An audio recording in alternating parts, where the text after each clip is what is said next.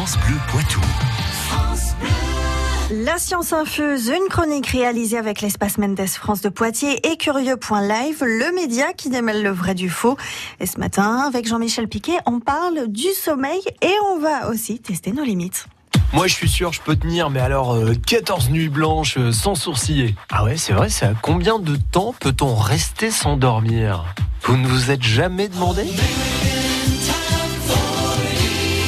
Un Américain de 17 ans a testé en 1963. Il a tenu 264 heures sans dormir.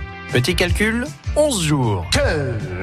Bon, ensuite, il a dormi 14 heures d'affilée et a mis beaucoup de temps avant de récupérer son sommeil en retard sans aucune séquelle notable. Et c'est là où il a de la chance. Faut quand même savoir que le manque total de sommeil peut conduire à la mort.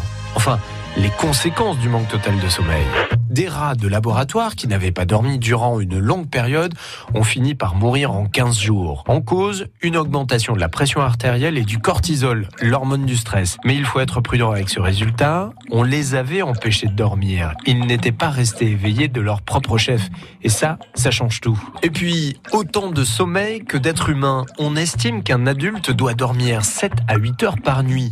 Mais certains se contentent de 4 heures et ça leur va très bien. Quand d'autres ont besoin de 10 heures de vraie marmotte. La différence est due à un gène, l'ABCC9, son petit nom. Également impliqué dans le diabète et le risque cardiaque, comme le stress, dont on a parlé. Dans le cadre d'une expérience, on a obligé des gens à dormir moins de 6 heures. Résultat, 711 éléments de leur ADN se sont modifiés en une semaine. Et le nombre de leurs gènes ayant une activité normale dans la journée a diminué. C'est quand même fou ces conséquences du manque de sommeil.